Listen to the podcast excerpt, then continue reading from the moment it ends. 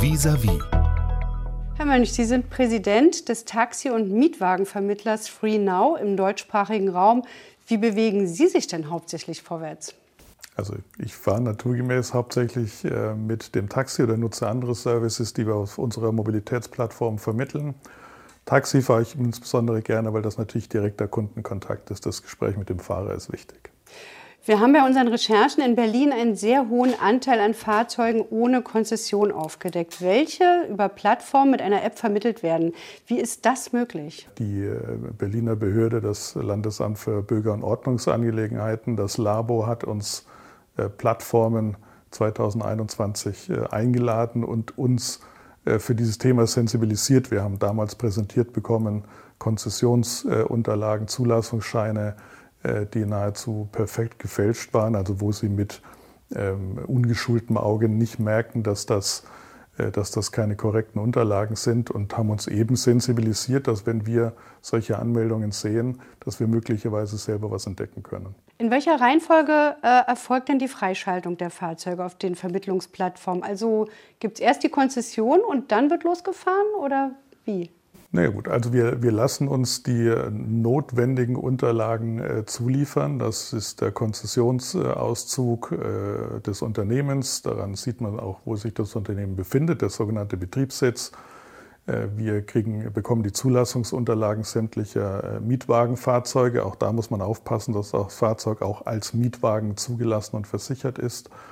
Und dann sehen wir uns die Fahrer an, dass die über einen gültigen Personenbeförderungsschein verfügen. Und wenn diese Unterlagen alle äh, komplett sind, dann aktivieren wir dieses Unternehmen und dann äh, gibt es eine Vereinbarung, die wir Plattformen haben mit dem Labo. Das beinhaltet, dass wir dieses neu registrierte Unternehmen dem Labo melden und das Labo uns binnen sieben bis 14 Tagen Rückmeldung gibt, ob das Unternehmen äh, ordnungsgemäß registriert ist oder nicht. Aber aktuell schalten wir das Unternehmen sofort aktiv. Das heißt, wenn dieses Unternehmen sich herausstellt, dass es nicht ordnungsgemäß angemeldet ist, kann es zumindest in diesen sieben bis 14 Tagen äh, Touren fahren, äh, eben ohne rechtliche Grundlage. Und das ist aber etwas, was äh, jetzt äh, erkannt wurde und äh, angepackt wird. Es soll eine Neuauflage von diesem sogenannten Memorandum of Understanding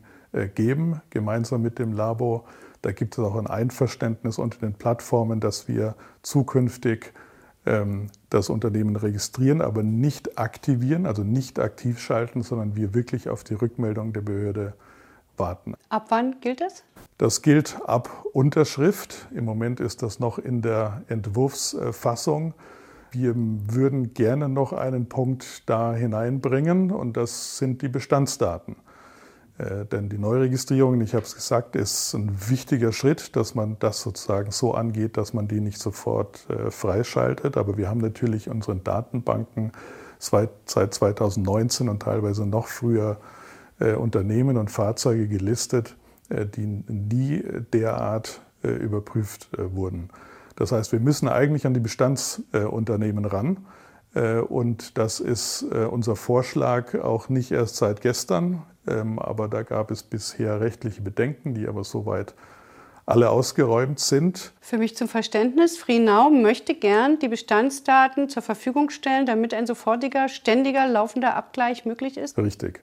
FreeNow setzt sich seit längerem aktiv dafür ein, dass auch Bestandsunternehmen von Labo überprüft werden. Und dann wird das erst rund, wenn wir wirklich ein ehrliches Gewerbe haben wollen.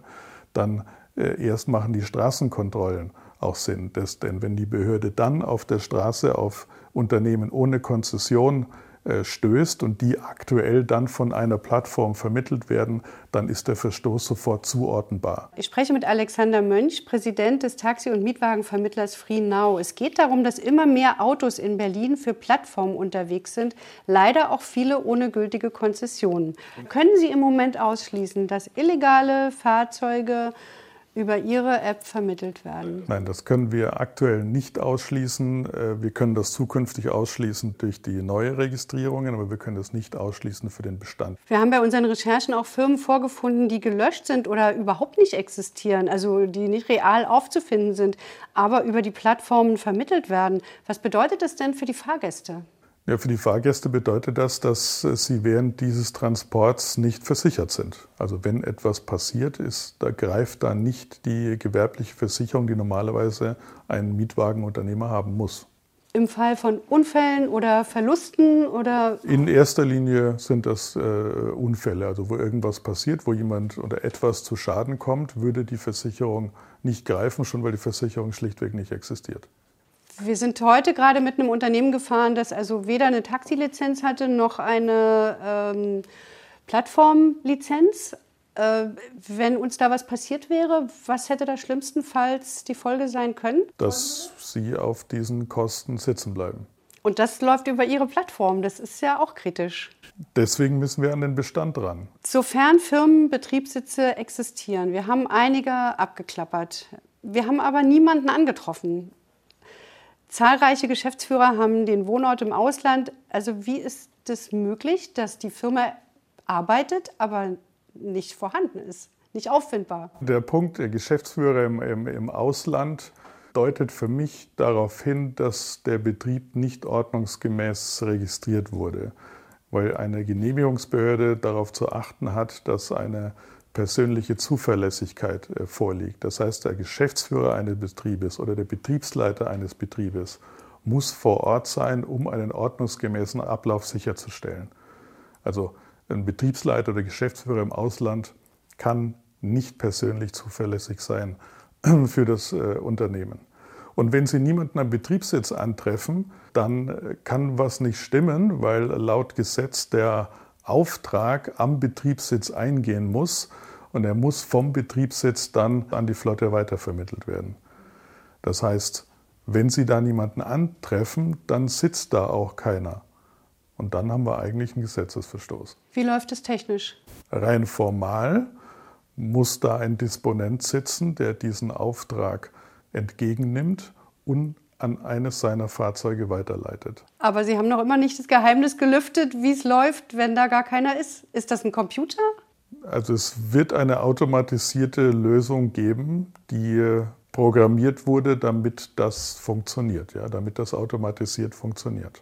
Was bedeutet das denn für uns als Gemeinschaft, wenn wir mal von den Fahrgästen absehen? Wenn so viele Fahrzeuge, Sie sprachen von mehreren tausend möglicherweise, ohne Konzession hier unterwegs sind, vielleicht unerfasst. In dem Fall haben wir keinen fairen Wettbewerb. Der Mietwagen ist es möglich, äh, den Taxitarif systematisch und über längeren Zeitraum äh, zu unterbieten, was dazu führt, dass bestimmte Fahrgastgruppen von den Taxiplattformen auf die Mietwagenplattformen wandern und ähm, das führt zu einer Aushöhlung des Geschäftsvolumens bei Taxis, sodass Taxi, und da ist Berlin das beste Beispiel, eigentlich an der Klippe steht, was die Überlebensfähigkeit anbelangt. Und Taxi hat auch keine Chance, sich zu wehren, weil man eben äh, an diesem fixen Tarif aktuell äh, noch festhält und eben äh, nicht beweglich ist, um in diesen Wettbewerb mit dem Mietwagen einzutreten. Das heißt, trotz des Wettbewerbs haben wir jetzt ein Taxigewerbe, was eigentlich nicht mehr überlebensfähig ist. Und dann muss man sich auch mal sehr genau das Mietwagengewerbe ansehen. Also auch kein überlebensfähiges Geschäftsmodell darstellt, weil durch diese niedrigen Preise wird es schwer, auch bei sehr hoher Auslastung, dass der Unternehmer damit alle seine ganzen Kosten decken kann. Das heißt, dieses Geschäftsmodell überlebt eigentlich äh, nur, indem sich dann, und davon sprechen wir ja auch, sich illegale Strukturen herausbilden, ähm, in denen dann äh, das eben besser möglich ist. Warum sind Sie denn in dem Bereich noch tätig, wenn sich das nicht rechnet? Also wir haben die Expansion längst äh, gestoppt. Wir haben sämtliche Investitionen, die wir in den Mietwagen äh, gegeben haben, umgelenkt schon letztes Jahr komplett äh, auf Taxi und nutzen jetzt aber noch die Gelegenheit, äh, als Insider sozusagen das System von innen heraus noch äh, zu verbessern. Sehen Sie da noch eine Zukunft in dem Bereich Mietwagen per App? Nein, ich sehe da keine Zukunft, weil wir uns einsetzen für das, in der Politik heißt das Level Playing Field, also für einen fairen Wettbewerb. Das novellierte Personenbeförderungsgesetz von 2021 kennt ja Instrumente, mit denen das möglich ist. Das eine Instrument ist der Taxitarifkorridor. Damit soll praktisch das das Taxi flexibler gemacht werden. Das heißt, es bleibt der Basistaxitarif, aber im Bestellgeschäft, da gehören die Apps genauso dazu wie das Telefon, kann man dann äh, nach unten und nach oben äh, zu einer, einem gewissen Grad abweichen und auch hier die Preise schwanken lassen nach Angebot äh, und Nachfrage. Aber das ist nicht ausreichend, weil der Mietwagen die Untergrenze vom Taxi immer noch unterschreiten könnte.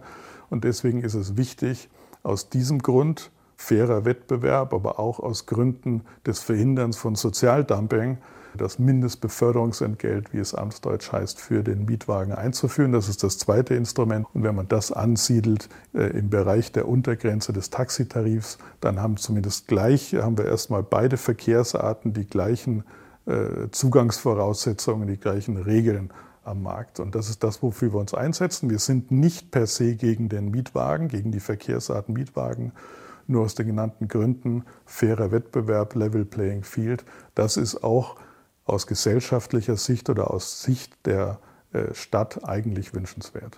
Wenn diese Veränderungen nicht kommen, gehen Sie dann raus aus dem Business? Das ist sehr wahrscheinlich, dass wir das so machen werden, aber ich bin sehr zuversichtlich. Wir sind mit allen Großstädten äh, diesbezüglich im Kontakt, dass das passieren wird. Auch das Land Berlin ist hier sehr aktiv. RBB 24 Inforadio vom Rundfunk Berlin-Brandenburg.